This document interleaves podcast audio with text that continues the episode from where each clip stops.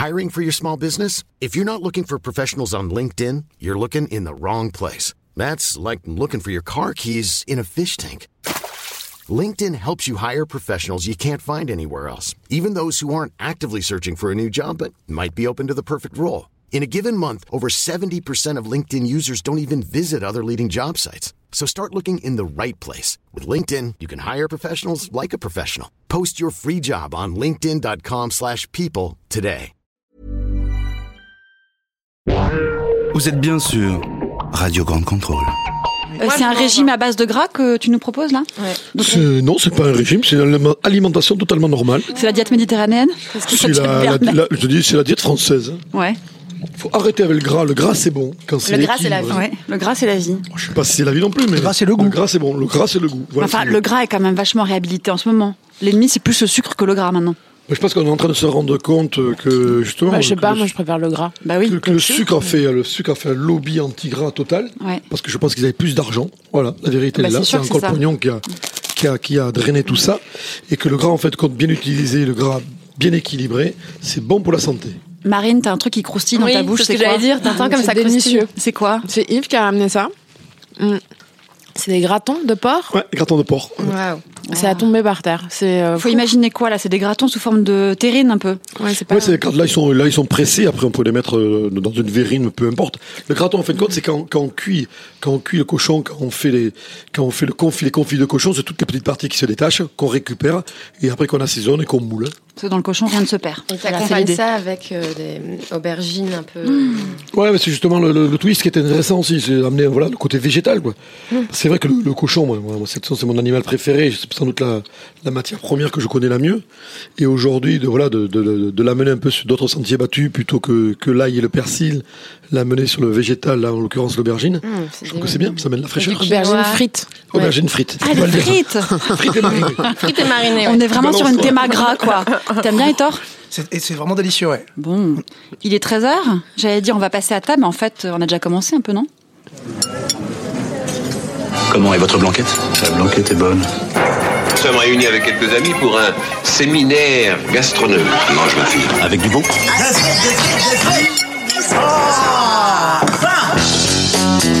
C'est chaud.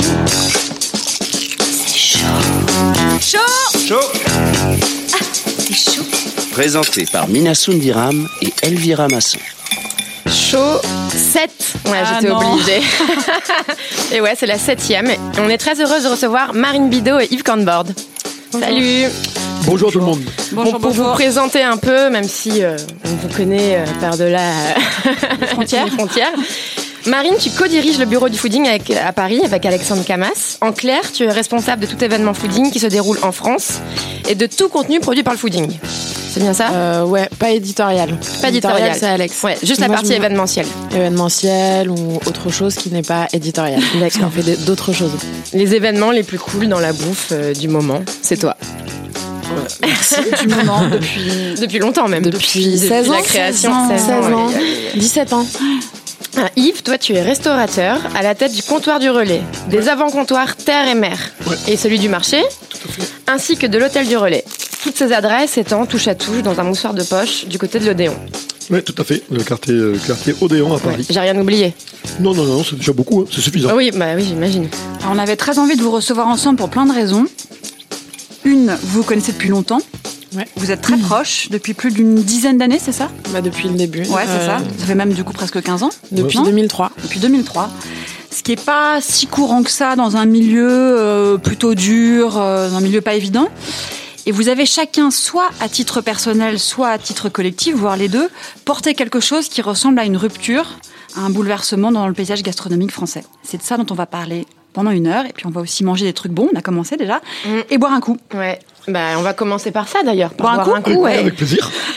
Et Yves, euh, on sait quand même que t'as un- tu t'y connais quand même euh, pas, pas trop mal en vin.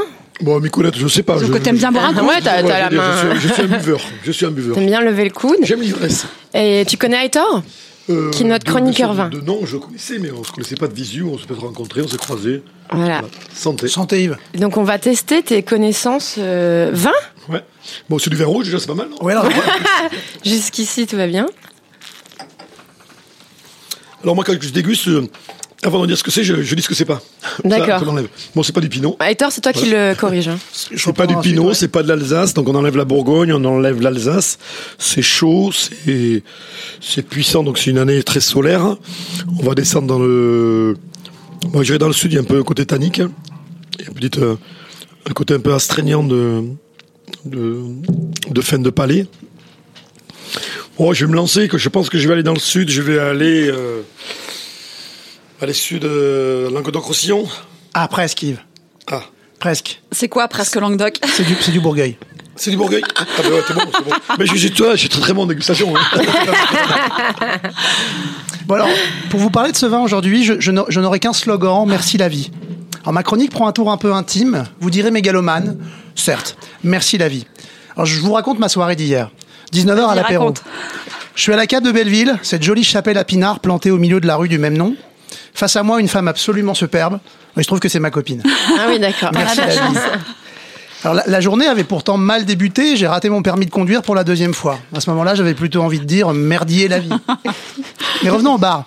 On choisit du rouge, le serveur nous dit "J'ai un bon petit bourgueil à vous faire goûter." Merci la vie. Vive végétal, droit, frais, un petit peu de tanin en fin de bouche, bien vu Yves quand même. Un vin qui contraste avec le temps dehors, hein, un vrai goût de printemps. Merci la vie. Alors merci la vie car il se trouve que c'est le nom de ce pif, fait par Xavier Courant, qui porte bien son nom parce que son vin est conducteur. Un vin de Loire du domaine de l'oublié, qui ne devrait pas le rester longtemps, du Cabernet Franc du Collier. Merci la vie.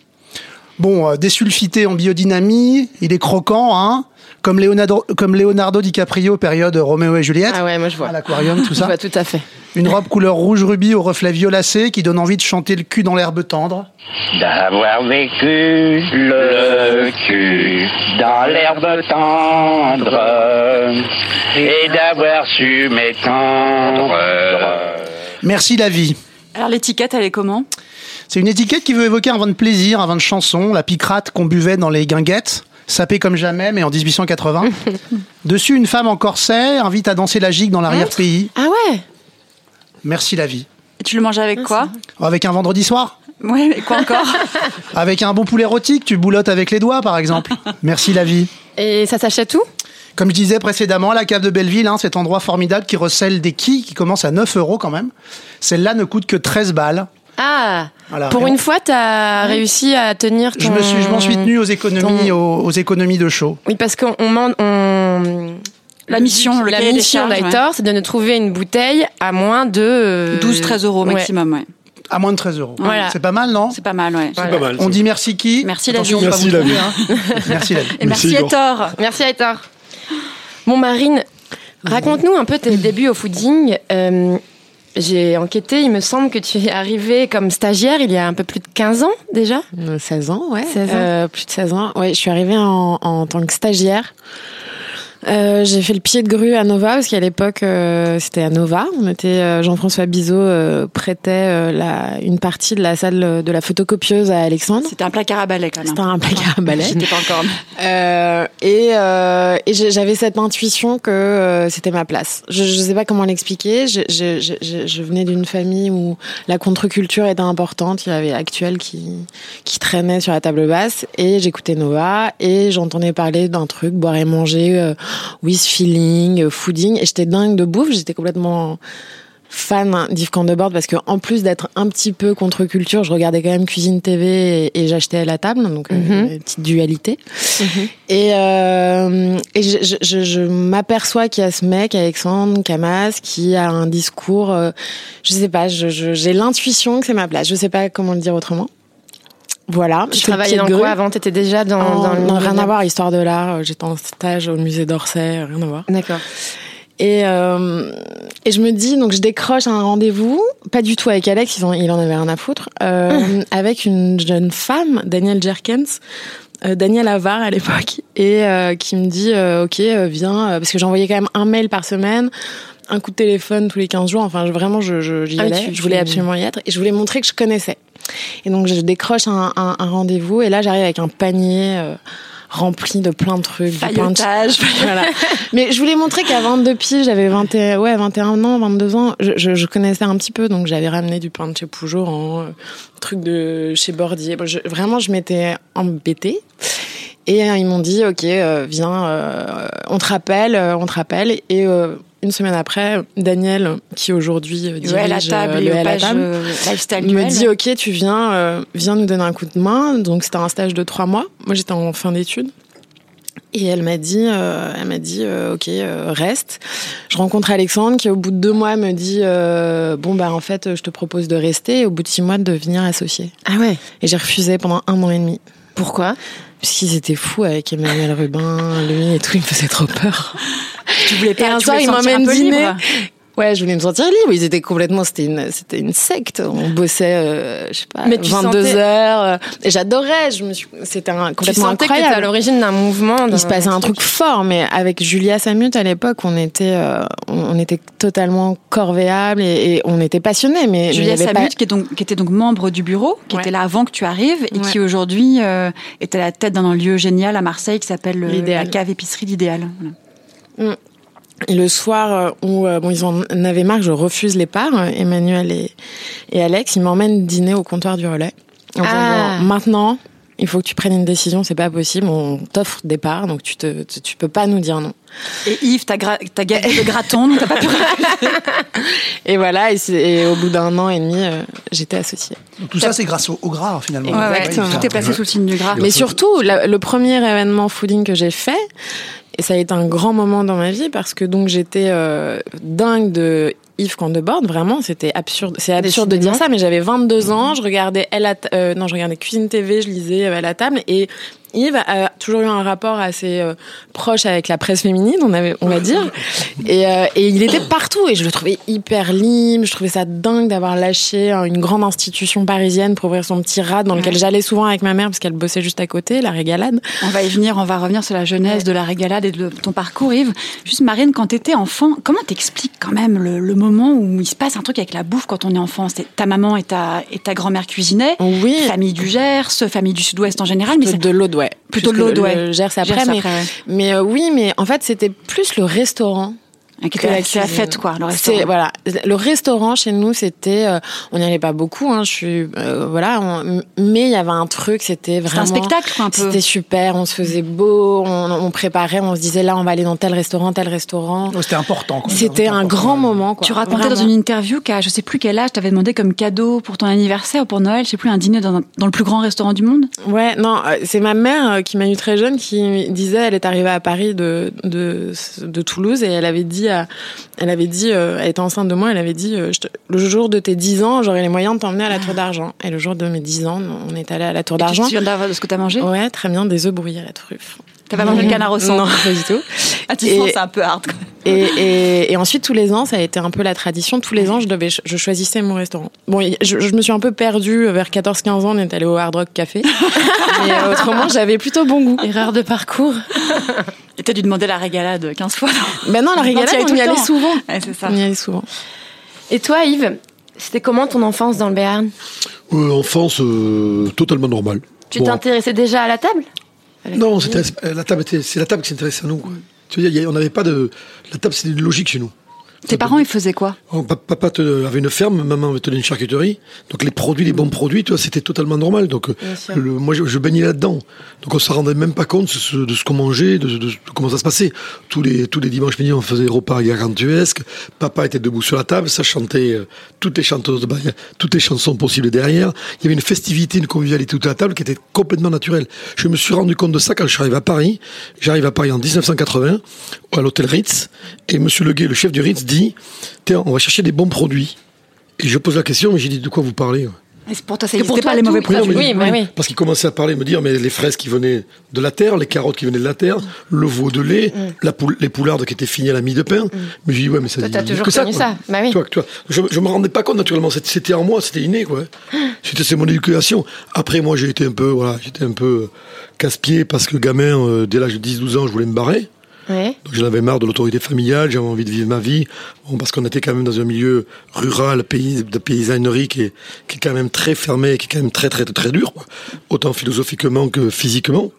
Donc j'avais pensé à quelque chose, c'est c'est partir. Et Tu dès que voulais faire quoi? Je voulais dire. Non, non, je voulais pas faire voulais pas être chef. Non, non, Ah, je non, me non, complètement. Non, je voulais me, je me mariais à 14 ans, j'ai papa, je, bon, j'étais- en plus j'étais en avance à l'école, ça a été un peu ma, ma chance. J'avais deux ans d'avance. Tu vois, tu vois, J'étais en seconde C, j'avais j'avais à peine 14 ans. Et donc, de, de par ça, tu vois, ils écoutaient un peu. Je leur ai fait non, j'arrête tout, je me barre. J'arrête. Et donc, papa m'a dit, bon, tu fais ce comme tu veux, mais va-t'en, mais tu restes pas dans la rue. Et donc, il m'a dit, choisis un métier. Moi, j'ai choisi, trouve pour moi, ça aurait pu être mécanicien, plombier. Et donc, la facilité pour papa, c'était de trouver, bien sûr, autour des, métiers de la, de la bouche. Donc, il m'a mis dans un restaurant à, à Pau, qui s'appelait Pyrénées. Une maison totalement inintéressante où on- il n'y a pas de, de culture de qualité, il n'y avait rien d'intéressant. Mais je me suis, euh, T'as senti qu'il je se me suis retrouvé, là-dedans. Déjà, bon, parce que c'est la première fois de ma vie que je n'étais pas sur l'autorité parentale. Donc là, c'est pour moi, c'était hyper important. Et puis, l'esprit d'équipe. Voilà, le groupe, mélanger avec des anciens, des vieux, les histoires, se les raconter. Tout. Vivre une, une, une, une vie euh, de liberté. Et donc, j'ai suivi ce chemin, et bon an, mal an, bon, sur des, sur des, sur des circonstances très particulières euh, de concours de cuisine que j'ai passé. Alors que j'étais nul, euh, je me suis retrouvé euh, sur des concours, on faisait des omelettes. Donc Je me suis retrouvé en finale, très, très, que tu Tu t'étais nul, mais tu t'es retrouvé en finale. tu Non, non, mais fais une ellipse là. Non, mais parce que parce qu'on faisait des omelettes dans ce restaurant. Ouais. On en faisait euh, tous les jours 200 omelettes. Et une tu omelette, c'est un geste bien. technique quand même très particulier. C'est c'est vraiment techniquement, c'est très vrai que tu prends aujourd'hui tous les grands cuisiniers. Je suis pas sûr qu'ils savent faire des omelettes Ouais. convenablement. Et donc donc on les faisait. Donc j'ai été sélectionné à un concours pour faire ça. Je suis tombé au tirage au sort sur une omelette. J'ai fini premier. En quart de finale, je suis retombé sur une omelette. En demi-finale sur une omelette. Et en finale à Paris, j'ai eu euh, des plats à faire carré votre choisi, bon, des trucs euh, à la escoffier que j'étais incapable de faire. Donc j'étais pas capable de cuisiner. Je me rappellerai toujours, je pleurais parce que je pensais quelque part quand tu quand t'es gamin que tu gagnes des concours, toi que tu deviens, toi l'ego est un peu flatté. Bon. Donc j'étais euh, complètement déprimé. Le responsable de cuisine, c'était Guy Le Guel chez du Ritz, qui m'a dit que si t'arrives petit, pourquoi tu pleures Moi, je sais pas ce que, je sais même pas qui c'est Escoffier, je sais même pas ce que vous me demandez. Il m'a dit, t'inquiète pas, c'est pas grave dans la vie. Tiens, prends la carte. Tu reviens me voir, je t'embaucherai. C'est comme ça que je suis rentré au. Ritz. Tu vois. Et tu Et sentais à ce moment-là qu'il se passait un truc pour toi quand même. Ouais, je sais même pas, je crois pas, c'est le Ritz. Le Ritz, c'est une rencontre, c'est Christian Constant. C'est Christian Constant, gars du Sud-Ouest. Moi, je monte à Paris, avec mon accent, qui était encore pire à l'époque. Personne ne me comprenait. Au Ritz, il m'appelait Gourou. Et Monsieur Constant m'amène avec lui, parce qu'il y a l'esprit d'équipe, la convivialité, l'authenticité, et puis, tu vois, le, le côté artistique. Tu vois, c'est tout ce que je sais pas faire, je suis en adoration. Donc je sais pas écrire, j'essaie d'écrire tout le temps. Je sais, connais pas l'art, ça m'attire. Et donc ce côté artistique de la cuisine qu'il y avait au Ritz m'a énormément plu. Et donc je me suis mis là-dedans à, à 2000% et c'est devenu ma vie.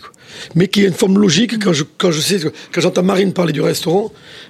nous- c'était papa et maman, ils ont pas de aucune culture de, de s'ils m'entendent ils vont râler, mais aucune culture de rien, sauf du restaurant. Et aller au restaurant c'était la fête on s'habillait sur notre 41. Il y avait des moments, des moments de, d'émotion, d'intensité. Je pourrais raconter tous les restaurants qu'on a- fait et maman, parce qu'à un moment donné, il y avait, voilà, il y avait à un moment donné une façon de se comporter, une façon de regarder, une façon de manger. toi. On rentrait dans un monde toi, qui, qui était pour nous, toi, le, le monde, le, le monde merveilleux. Donc je pense que c'est normal que, toi, que je suis arrivé à, où je suis arrivé. Quoi. On saute quelques années, Yves. Aujourd'hui, en 2019, ça paraît assez normal, un chef qui a été formé euh, sous les ordres des palaces dans les plus grandes brigades et qui décide de raccrocher un peu les gants, de faire plus simple, d'ouvrir un bistrot. Mais si on se remet dans le contexte de l'époque, c'était assez dingue comme décision. Tu nous rafraîchis un peu la mémoire. Donc, t'es passé par le Ritz, la Tour d'Argent, le Crayon. Ouais, j'ai euh, t'es très très proche de, de Christian Constant, de toute la clique euh, des chefs euh, de la brigade de, de, de Constant. Ouais, tu tu oui. quittes cet, cet univers-là qui était, j'imagine, à la fois dur, compétitif, mais qui était aussi une forme de, de collectif Alors- et de, de, cocon un peu aussi. Pour... C'était dur, compétitif, euh, violent, mais jamais physiquement. Ouais. On n'a pas, pas connu la violence physique dans, dans, dans la brigade de M. Constant, M. Leguet, j'ai jamais vu ça. Par contre, moralement, on était euh, sous pression. Et je pense que je suis l'électron libre du truc qui fait péter les plombs aux mecs. Dans, dans le sens que c'est super compliqué les journées, mais le soir, je leur prenais, venez.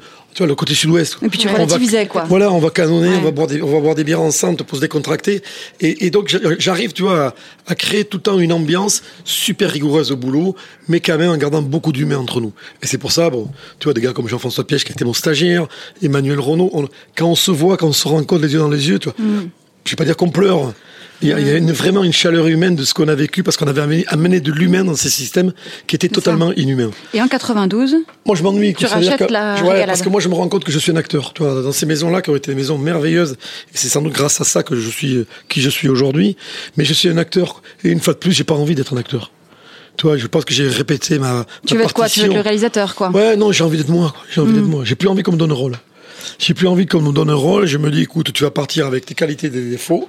Et moi, je reste persuadé que les défauts des gens, c'est nos qualités, c'est nos différences, et qu'il faut savoir les accepter Voilà, et même les cultiver de temps en temps, parce que ça fait du bien, un peu d'être différent.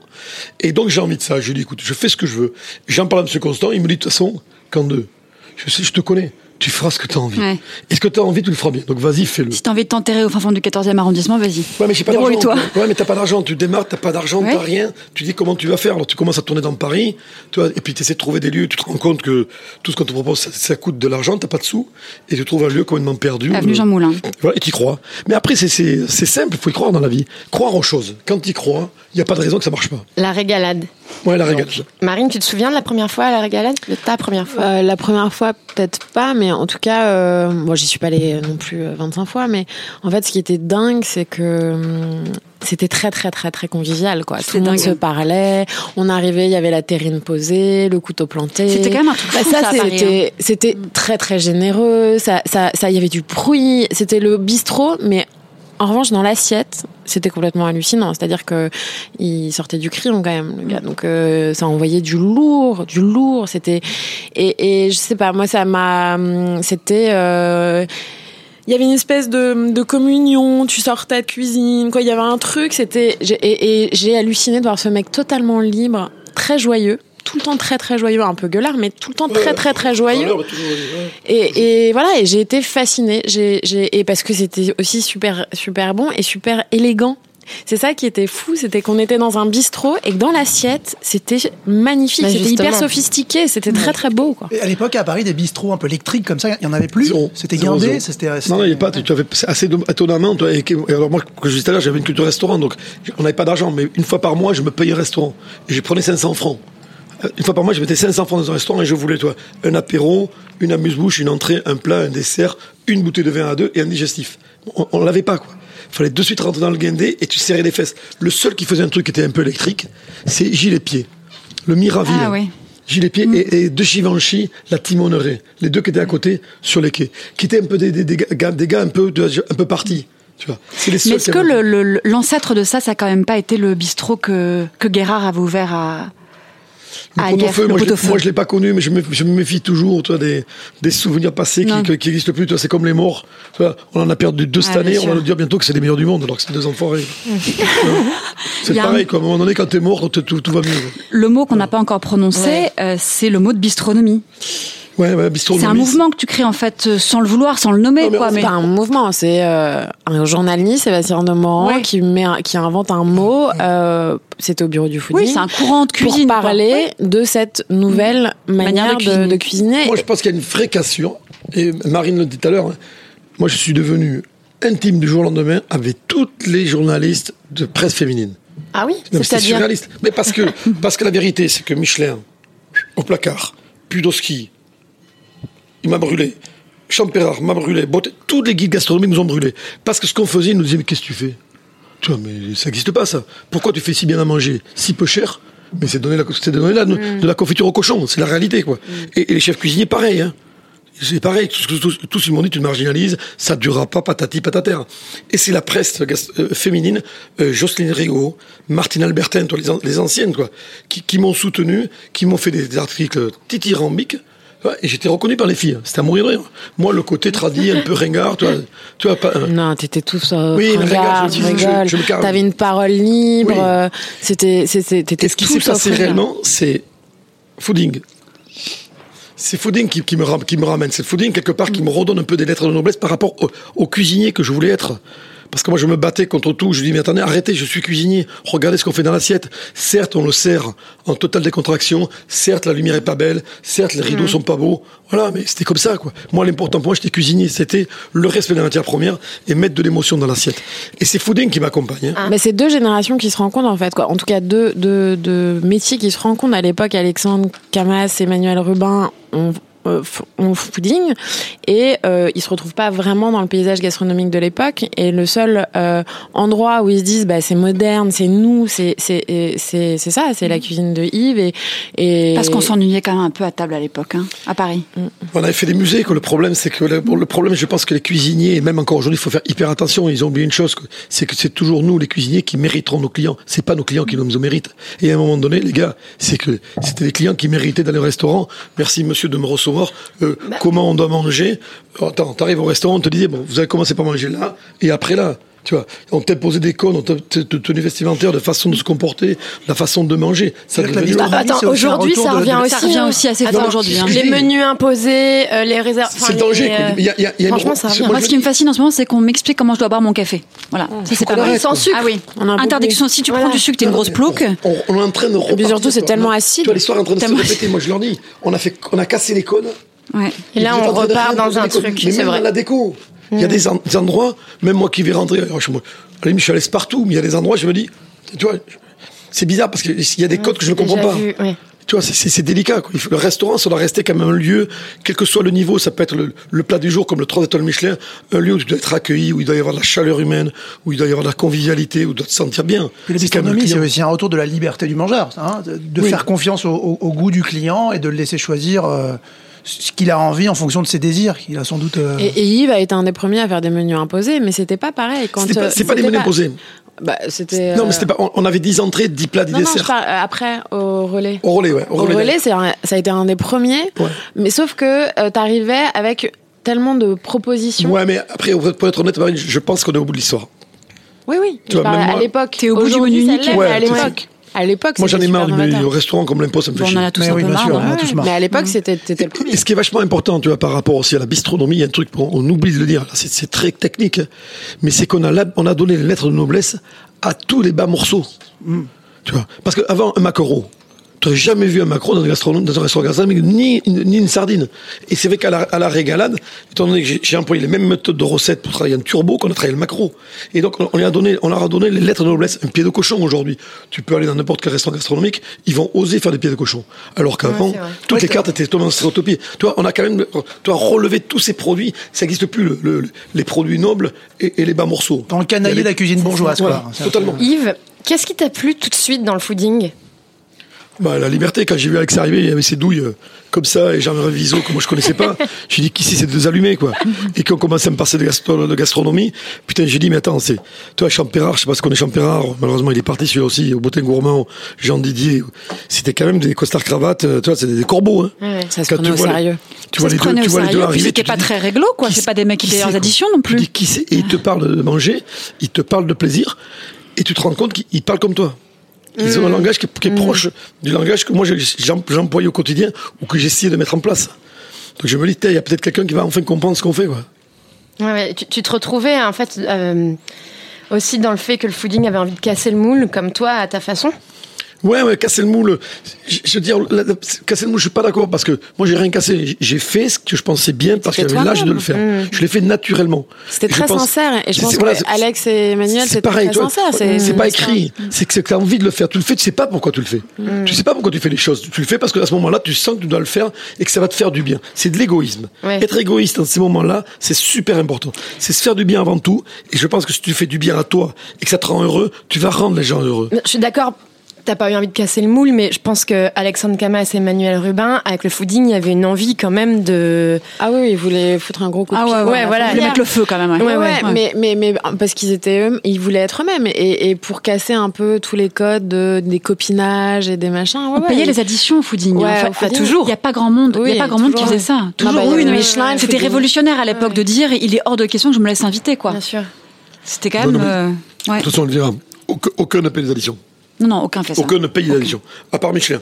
Et le fooding. Et François Ouais, Régis ouais. Gaudry. Non, mais de. Ah. Non, Et Figaro. Ouais. Voilà. Quand même, il y a là, c'est- quelques-uns. la génération moderne. Ouais. Oui, oui, oui, oui, génération oui. moderne, Ah, tu parles des anciens. Là, tous les anciens, il n'y en a pas un qui payait. Pudowski, ouais, Jean ouais. Didier, euh. Gros Inigo et compagnie. Aucun. Aucun. François Simon. Il n'y a que le Michelin. Il faut le reconnaître ça. François Simon. Est passé ses additions. Non, mais François Simon aussi, mais ça fait partie aussi, je pense. Ça fait partie, François Simon, des gens qui nous ont énormément apporté.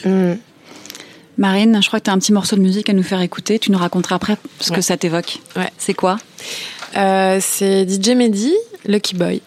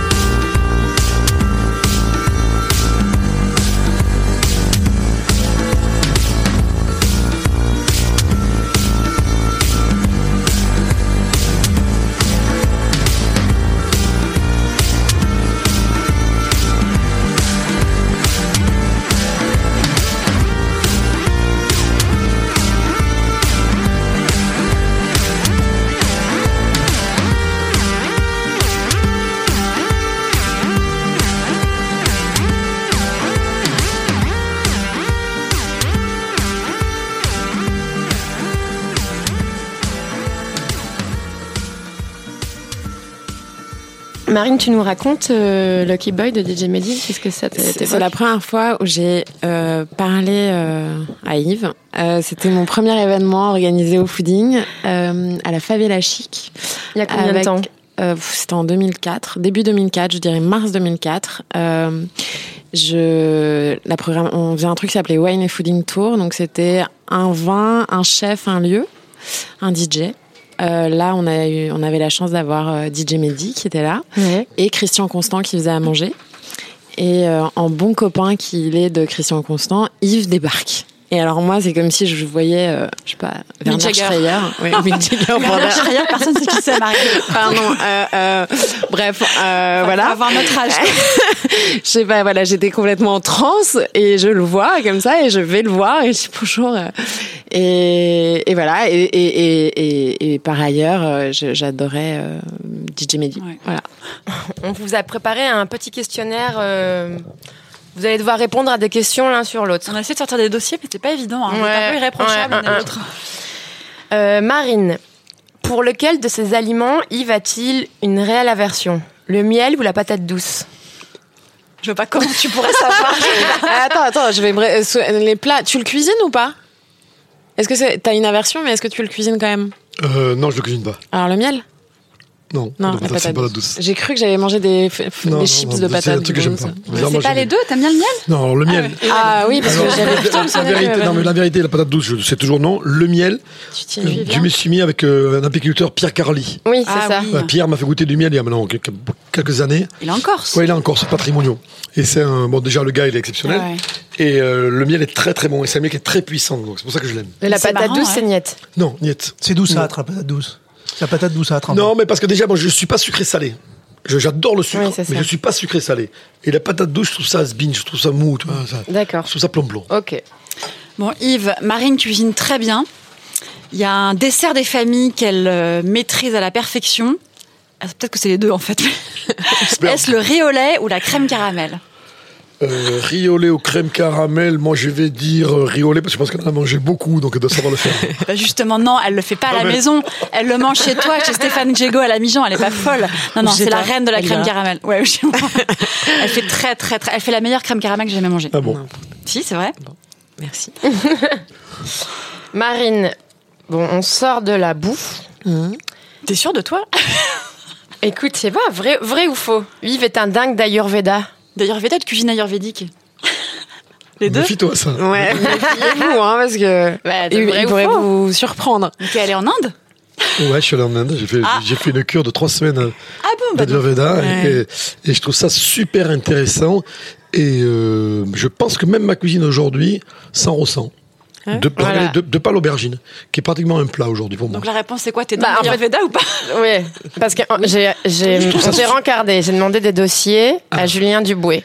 Ah ben ouais, ah, Il même a pas- que ça à te Julien. dire. Il a que ça. Il m'a- euh, non, mais il y a des choses que je pouvais pas J'en ai dire à, l'antenne. dossiers.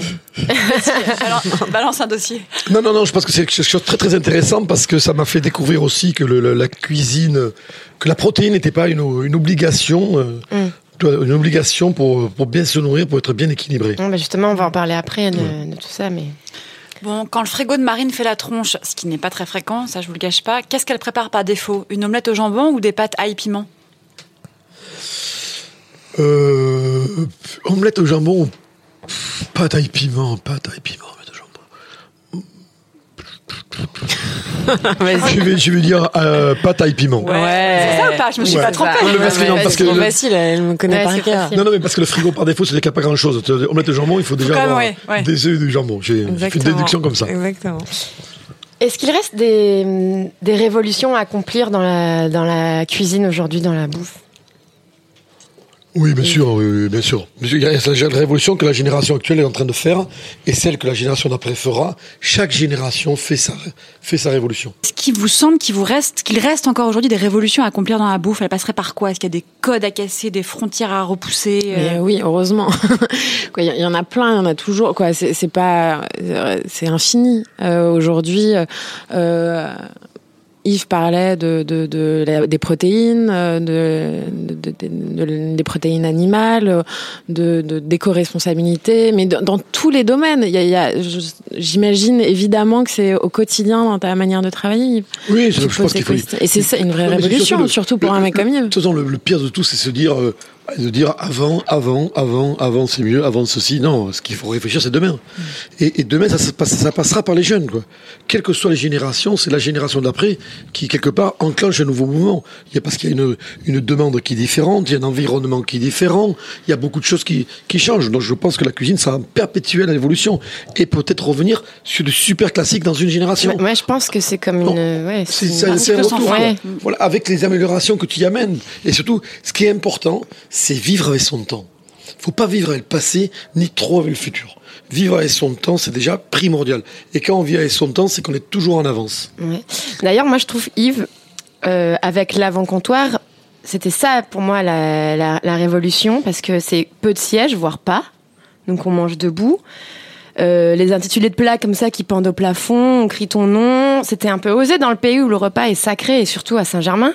Mais l'avant- l'avant-comptoir, tu as raison. C'est, pour moi, c'était une réflexion de me dire, ta clientèle du comptoir à ton âge, et malheureusement, on commence à être un peu âgé, comment tu ramener la jeunesse? Ça, je n'aurais pas ramené la jeunesse avec, avec ma cuisine, ma cuisine de base. Donc j'ai dit, McDonald's, je vais faire McDo. Qu'est-ce qu'ils veulent les jeunes? Ils veulent manger rapidement, ils veulent pas de code, ils veulent ça. être totalement libres. Et l'avant-comptoir, c'est que ça. Et je, vais amener par contre ma cuisine. Je vais leur faire voir que de bien manger, de travailler un produit, de le personnaliser, c'est aussi intéressant. Et leur dire, arrêtez de boire les merdes que vous Ouais, buvez. évidemment. Vous allez voir propre et bon. On, on boit très bien d'ailleurs. Et, et les gens viennent, ils peuvent prendre un dessert en premier, un fromage en deuxième, un- ils font ce qu'ils veulent. Il y a une totale liberté. Je fume, je téléphone, je sors, je rentre, je ne dérange personne. Sauf que quelque part, avec beaucoup de rétention, je pense que c'est un début d'éducation du goût. Là, c'est des jeunes qui se mettent à, bien manger, qui se mettent à bien boire, et que dans les années, comme tout le monde, petit à petit, ils seront contents aussi de se retrouver autour d'une table. C'est une modernité entre Et guillemets. c'est festif parce que vraiment il y a ouais. un truc chez Yves dans toutes ses adresses, même les adresses, même le comptoir qui, est un- qui peut Pareil. être un peu guindé, mais en fin de service c'est toujours lâche, ultra sympa. Mm. Il y a un, un côté euh, on est on, on est jamais on se sent jamais acculé par quelque chose. On Non, sent que- c'est c'est toujours c'est- c'est- je pense que c'est Marine, c'est c'est la vie aussi. quoi. On travaille tous, on a tous un peu de pression dans oui, mais on est au, on est au coude à coude, mais, Voilà. des, mais nappé, euh, on, on a froid, mais on a des plaids. Euh, T'as réinventé. Quoi, il y a un truc très très sexy Ouais. dans, dans tous les Et vous endroits. êtes de- vraiment l'un et l'autre assez obsédés par ça, parce qu'il se joue dans une salle. Tu parlais depuis l'enfance de, du, restaurant, restaurant, comme un lieu incroyable où il va se jouer un truc. On ne sait pas ce qui va s'y passer, mais il va se passer quelque chose. Et ça va bien au-delà de ce qui se passe dans l'assiette. Évidemment qu'on va au restaurant pour manger quelque chose de bon, c'est sûr. Mais Qu'est-ce qui vous a euh, récemment, dans vos expériences de voyage ou, ou ici, en France, n'importe où, est-ce qu'il y a eu des expériences de restaurant qui vous ont un peu bouleversé ou qui vous ont étonné? Je crois que Marine, tu as vécu... euh, euh, oui, euh, euh, l'année dernière, je suis allée euh, chez René Redzepi à Noma. Et, euh, Copenhague. euh, euh, bon, euh, tout le monde le connaît, euh, meilleur restaurant du monde pendant très longtemps, etc. Mais il y a un truc qui m'a bouleversée. Alors, je- c'est très étudié et tout ça, mais vraiment, ça m'a.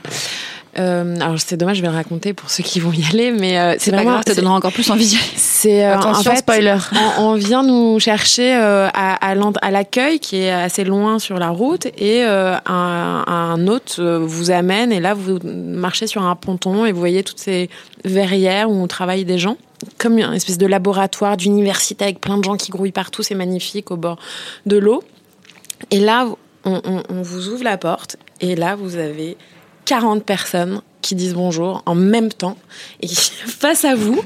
Et là, ça, c'est comme si on se prenait un pain dans la figure, un pain de, de, de, de joie et de, et de- et on est complètement euh, sous le choc. Et là, direct, on, on, on nous amène et, c'est comme si on, on avait enlevé, no- on a plus d'équilibre, on nous a enlevé notre, c'est 40 personnes qui crient très fort bonjour comme ça. Je sais pas exactement mais c'est j'en ai la chair de super poule c'était incroyable parce que bon après l'expérience est folle mais mais ce truc là de dire euh, bienvenue chez nous on est 40 personnes et euh, et cette union là j'ai vraiment c'était assez incroyable quoi. C'est une communion, quoi, un peu. bah, c'était et après on est à table et d'ailleurs c'est assez drôle parce que c'est comme si il, enlevait toute euh, toute protection. On est, ça nous fragilise en fait. C'est un peu agressif en fait. Et, et on s'assied et on n'a plus de protection et donc on est plongé dans une expérience un peu étrange après.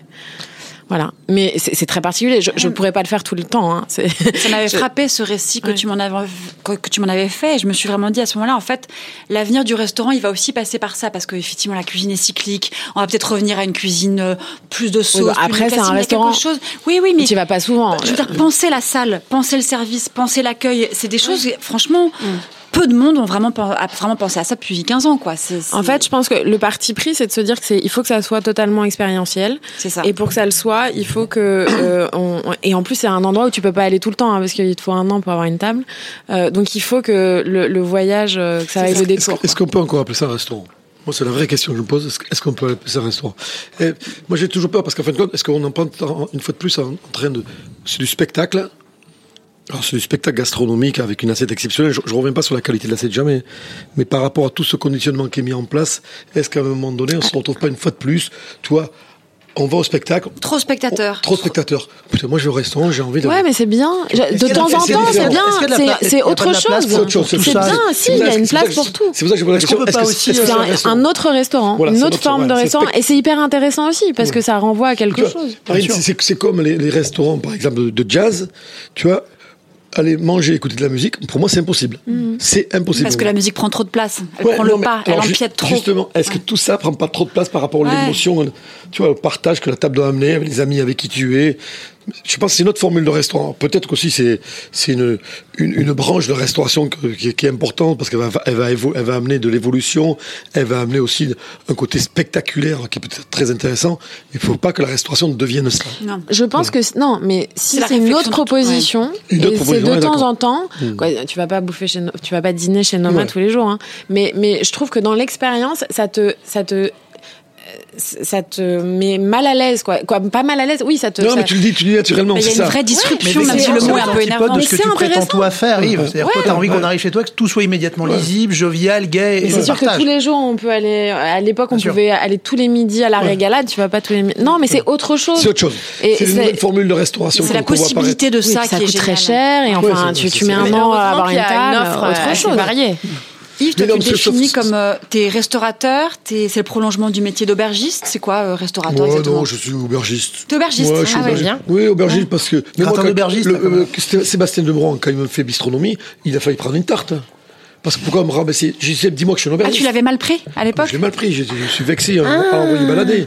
Non, mais parce que vous êtes trop jeune, vos bistrot, c'est quoi? C'est le canon en barre, le coup de saucisson. J'ai une fois de plus, vous allez me classifier parce qu'il n'y a pas la décoro, parce qu'il n'y a pas le service. Ah, tu trouvais Vous ça un peu dire, dépréciatif, ouais, quoi, un peu. Alors que c'est- cool. J'ai trouvé, j'ai Cool, non, mais, non, mais j'ai trouvé ça, moi, dégradant. Oui, je me dis, mais attendez, vous arrêtez, je suis cuisinier. Et les gars, je viens quand même du crayon quand même. Non, mais- un peu de respect non, quoi. mais regardez ce qu'on fait, on fait de la cuisine, quoi. Bistrot, c'est quoi? C'est le saucisson. Après, c'est rentré dans les mœurs maintenant. Ouais. Mais tu vois, c'est T'as contribué ça- à revaloriser ce terme, en fait. Pardon? T'as contribué à revaloriser Oui, ce euh, terme qui, c'est- qui c'est était... pas, moi euh, qui- c'est pas moi qui ai poussé le terme. Non, le terme non, mais le fait qu'il soit revalorisé. Complètement. Mais moi, j'aurais préféré comme disent aubergistes. C'était plus dans ma philosophie. C'est de prendre les clients, les prendre dans les bras.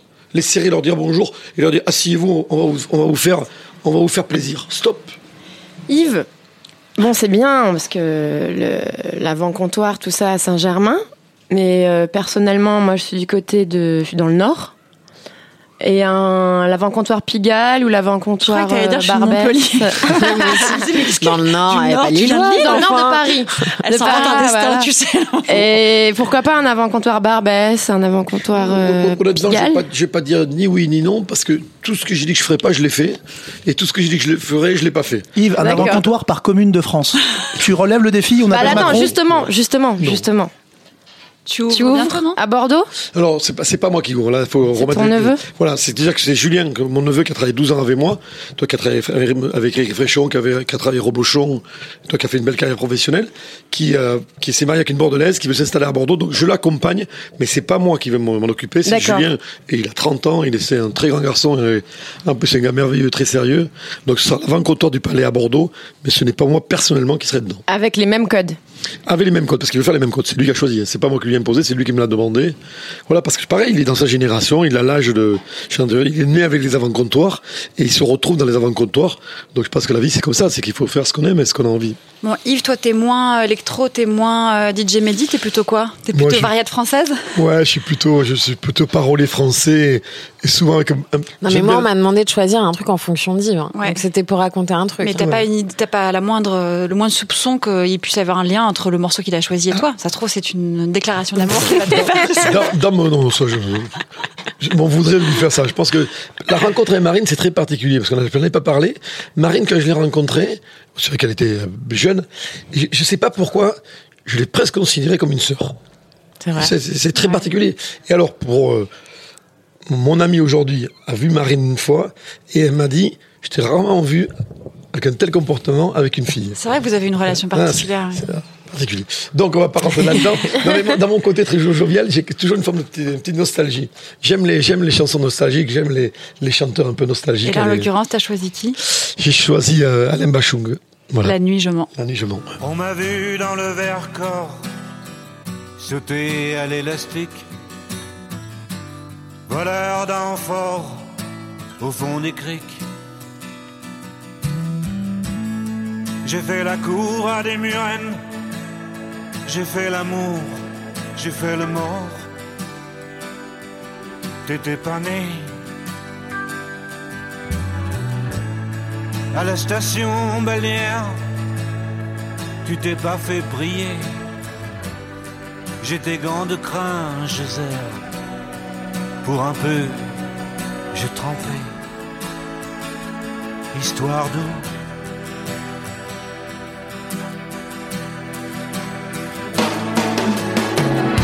La nuit, je mens, je prends des trains à travers la plaine. La nuit, je mens, je m'en lave les mains. J'ai dans les bottes des montagnes de questions où subsiste encore ton écho. Où subsiste encore ton écho.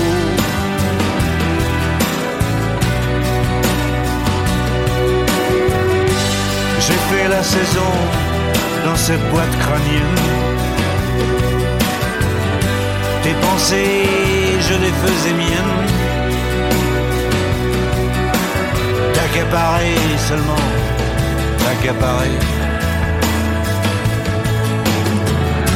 D'estrade en estrade, j'ai fait danser dans de malentendus. Des kilomètres de vie en rose. Un jour au cirque, un autre à chercher à te plaire. Presseur de loulou, dynamiteur d'aqueduc. La nuit, je mens, je prends des trains à travers la plaine. La nuit, je mens, et effrontément. J'ai dans les bottes des montagnes de questions où subsiste encore ton écho. Où subsiste encore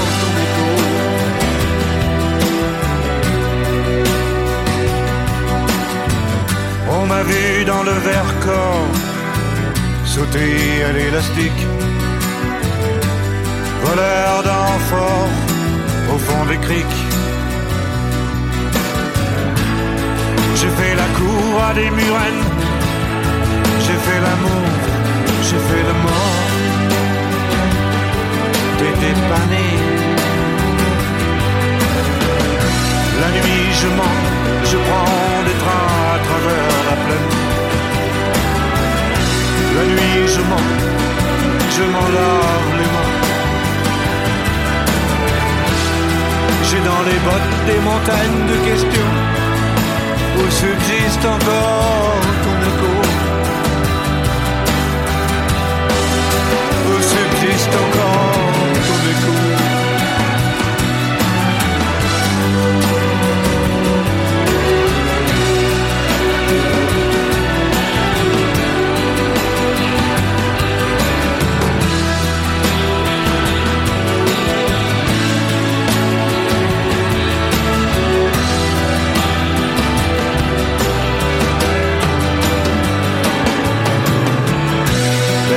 je je prends des trains à travers la plaine. La nuit, je mens, je m'en lave les mains. J'ai dans les bottes des montagnes de questions. Bon, ça, on vient d'accueillir euh, Ricardo Ferrante, qui tient le stand Solina. C'est l'un de nos préférés avec Elvira, ouais. ici à Grande Contrôle. Euh, Ricardo, avec ton associé Fabio, vous avez quitté votre Italie natale pour Parigi. Vous avez recréé un, un petit laboratoire de pâtes fraîches, comme il y en a beaucoup chez vous en fait. Oui, c'est ça. Euh, dans, dans les Abruzzes, euh, que c'est la région euh, où moi et Fabio on vient d'origine. Dans les petits euh, villes, villages, on a pas mal de des petits laboratoires euh, de- pour euh, la fabrication de la pâte. Et- mais aussi, euh, c'est une tradition qu'on retrouve beaucoup dans, dans, dans les familles qui évidemment aujourd'hui c'est un peu plus perdu. C'est pour ça que des, hum, comment dire, un peu la maman qui euh, veut faire euh, ouvrir, faire un peu comme un, un- être entrepreneur. Ils ont ouvert euh, pas mal de, de, de de petits laboratoires. Et du coup, la façon, c'est vraiment artisanal. euh, Et, Voilà, et c'est ce que tu fais ici. Avec quelle farine? Et ici, eh oui, on a, on a, on a, on a hum, cherché de re- reproduire un peu la, la même philosophie euh, et aussi sur, euh, hum, sur l'utilisation des, des, des farines anciennes, Mhm. Comme la solina. Comme euh, c'est pour ça la solina, c'est le nom d'une farine. La solina, oui, c'est un, nom de blé qui mhm. c'est un blé qui hum, vient d'un, parc euh, régional euh, qui s'appelle Grand Sasso, qui est, c'est à l'intérieur de la région de Les Abruzes. Et en fait, ça, les noms viennent d'un solina, ça veut dire la solo, la seule, c'est la seule, seule blé qui pousse en 1400, 1500 et du coup, c'est un bleu euh, très euh, euh, résistant. Et du coup, il a, il a s'est cultivé qu'un bio parce qu'il a, il a jamais être un peu comment dire attaché dans, dans les maladies Et donc c'est c'est c'est un blé euh, qui était qui était toujours euh, cultivé sans chimie On se rend pas compte à quel point c'est important. hein. La, Mm. la révolution du blé, se réapproprier des blés de population, des blés paysans, et refuser effectivement des Ouais. blés, euh, des champs de blé euh, gavés de pesticides euh, Ouais. et de semences qui appartiennent à des gros labos Mais- américains. C'est un vrai acte euh, Oui. euh, un peu militant, quoi. De, en dehors du fait que les pâtes sont juste délicieuses. Mm. Peut-être tu peux nous dire d'ailleurs ce que tu nous as, ce que tu Oui. nous as apporté, ce qu'on mange. Moi, j'ai Oui, des gnocchetti alors, trop beaux. euh, Ici, euh, ben, chez nous, chez Solina, on fait quatre euh, formats différents de pâtes. Et c'est les, on- ici, j'ai amené les caserecce et gnocchetti sardi. Caserecce alla puttanesca. Oui, caserecce alla puttanesca, donc c'est un ben, caserecce à base sauce tomate euh, qu'on fait avec un peu d'ail râpé, de basilic, Mm. et du coup on fait cuire euh, pour C'est euh, délicieux. deux, deux, trois heures, ça dépend de la quantité qu'on fait chaque jour. Et à la fin on mélange avec un pistou que, que c'est un pistou qui rappelle un peu le- la, la puttanesca, que c'est Mm. des capres, olives, anchois. C'est ça. Il faut que tu goûtes ça, Elvira. Ah ouais, j'ai goûté. Et le deuxième, c'est Yves et moi, on a les gnocchetti. T'as- aimé bon. Hyper bon. bon. Avec menthe. Et les gnocchetti, les gnocchetti, on change beaucoup en façon des, euh, un peu euh, sur les produits des saisons. Et aujourd'hui, euh, on a commencé avec les courgettes qu'on Oui. achète ici à Paris dans les Zangam, mais c'est un- L'épicerie euh, une dans le épicerie, 11e. ouais, qui travaille avec des bons produits, des des légumes bio. Et du coup, on a commencé à faire des, des, hum, des courgettes qu'on fait revenir euh, vite Mm. fait à la poêle avec euh, de la zeste de citron, de la menthe, euh, poivre. C'est génial. Et, plaît, ça, à côté, on a poêlé aussi les champignons de Paris qu'on fait avec de, de, de persil. Et après, on délicieux. mélange tout avec un peu de pécorine. C'est vif, C'est bon, c'est simple. euh, Comme quoi aussi. Tu veux Oh. goûter Ouais, Ouais. Gnocchetti. Tiens, Ok. je te passe ça. Merci Ricardo. Mais merci à vous et, Et bravo, on se régale. Ouais, franchement, c'est Merci délicieux. beaucoup. Finalement, c'est des produits simples. euh, Yves, ça, rep- ça Oui. se rapproche un peu de d'une émission sur laquelle tu as bossé À récemment. table. J'ai envie, j'ai envie de te dire, faut arrêter de dire que c'est pour les simples, c'est des bons produits. Tu vois. Oui, oui, oui, Voilà, vrai. tu vois, il faut, c'est des produits de qualité. Non, j'ai des produits qui coûtent pas très cher aussi. C'est Ouais, ça. voilà, tu voilà. nous parles justement de cette émission. euh, tu reprends du service dans À table, une émission diffusée en prime time sur France 2, Ouais. dans laquelle tu éduques des foyers au bien manger. On peut dire ça comme ça? Ouais, on peut, dire ça comme ça, c'est avec Faustine Bollard. Donc, c'est des, familles qui, ont, qui, qui, qui font la demande, qui se rendent compte qu'aujourd'hui, ils ont un total déséquilibre par rapport à ce qu'ils mangent. Donc, on intervient dans leur choix d'achat de matières premières. On leur dit tout simplement, en fin de compte, c'est arrêter d'acheter des produits préparés, et ça, il faut le dire haut et fort, c'est dangereux, c'est toxique. Aujourd'hui, pratiquement 90% des produits préparés, on pourrait marquer manger-tu. Comme on marque sur un paquet de cigarettes, fumais-tu. Mm. On pourrait le faire. C'est toxique. Et leur dire que la cuisine, c'est simple. De prendre une pâte, d'une pâte, de, la- de poêler une courgette avec deux champions de Paris, d'y mettre une pâte dedans, ça peut être très simple. À la maison, l'esthétique, on n'en parle pas. On parle juste du goût et de la simplicité. Donc c'est manger mieux, manger plus sain, et pour finir, c'est moins cher. Parce qu'il y a quand même, faut pas l'oublier que tous ces produits qu'on nous vend préparés coûtent une fortune quand on les ramène au kilo. Ok. Tout simplement ça. Voilà, c'est pour prêcher la, la bonne parole. Et on fait ça euh, sur France 2 avec Faustine Bollard. Ça me fait rigoler parce qu'en plus, j'ai 14 rencontré mai. Faustine Oui. et elle est marrante. C'est un vrai enjeu de sens. C'est un vrai, un vrai sens, ouais. Ouais. Pour finir, qu'est-ce qui compte le plus pour vous dans votre métier, dans vos métiers respectifs? Euh, moi, je dirais les rencontres. Parce que si aujourd'hui, euh, on n'en a pas parlé, mais euh, Yves, euh, Yves, il nous a beaucoup, beaucoup, beaucoup aidé le fooding. Euh, au début, c'est personne voulait travailler avec nous, et en fait, Ouais, c'est un des je le- premiers à s'être bah, c'était un des premiers à, bah, à- à nous faire confiance, à passer un coup de fil à- au grand chef, à ses potes grands chefs, en disant il faut que tu fasses le fooding, alors qu'il nous prenait pas au téléphone.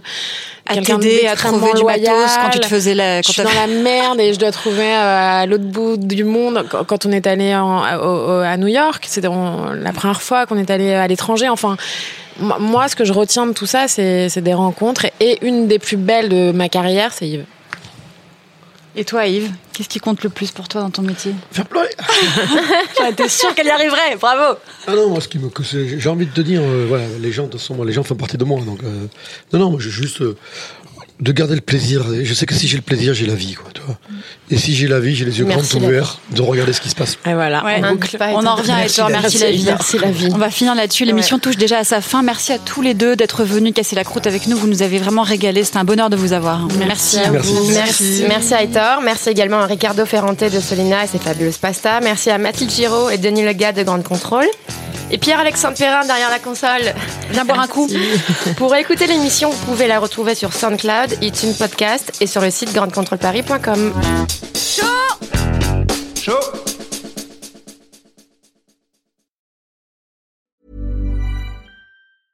Mom deserves the best, and there's no better place to shop for Mother's Day than Whole Foods Market. They're your destination for unbeatable savings, from premium gifts to show-stopping flowers and irresistible desserts. Start by saving 33% with Prime on all body care and candles. Then get a 15-stem bunch of tulips for just $9.99 each with Prime. Round out Mom's menu with festive rosé, irresistible berry chantilly cake, and more special treats. Come celebrate Mother's Day at Whole Foods Market.